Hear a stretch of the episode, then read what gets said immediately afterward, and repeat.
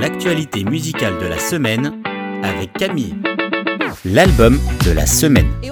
L'année dans l'actualité musicale avec Passion. Leur nouvelle tournée a commencé la semaine dernière en même temps que la sortie de leur nouvelle EP Burn Bright que l'on pourrait traduire par brûle avec éclat en français.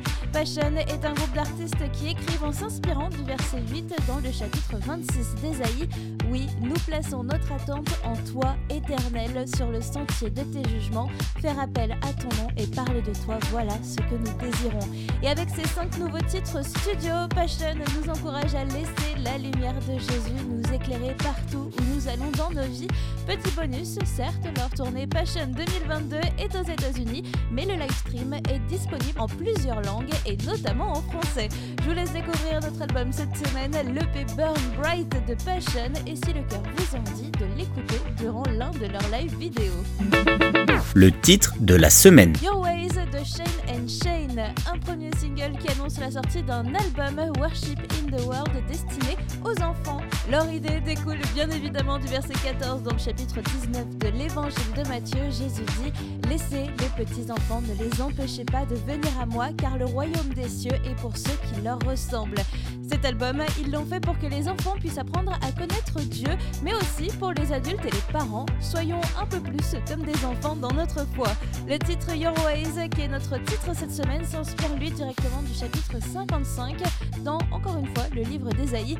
Un rappel que les voix de Dieu sont toujours meilleures que les nôtres, qu'il sait mieux que nous et que l'on peut lui faire confiance pour toute chose. C'est mélodique, c'est doux, un titre qui fait véritablement du bien. Faites sortir du coup l'enfant qui est en vous avec Your Ways de Chain and Shane. Le coup de cœur de la semaine. Nouvelle année, nouvelle énergie du rock dans mon coup de la semaine avec Forever de Manifest, un titre qui parle de rupture amoureuse, amicale et surtout de celle qui ne se termine pas très bien. On a tous déjà connu ce sentiment de trahison, de déception et de détresse lorsqu'une relation se termine. Heureusement qu'on peut compter sur la relation qui ne prendra jamais fin, celui qui sera toujours à nos côtés, qui nous encouragera jusqu'au bout. Dieu.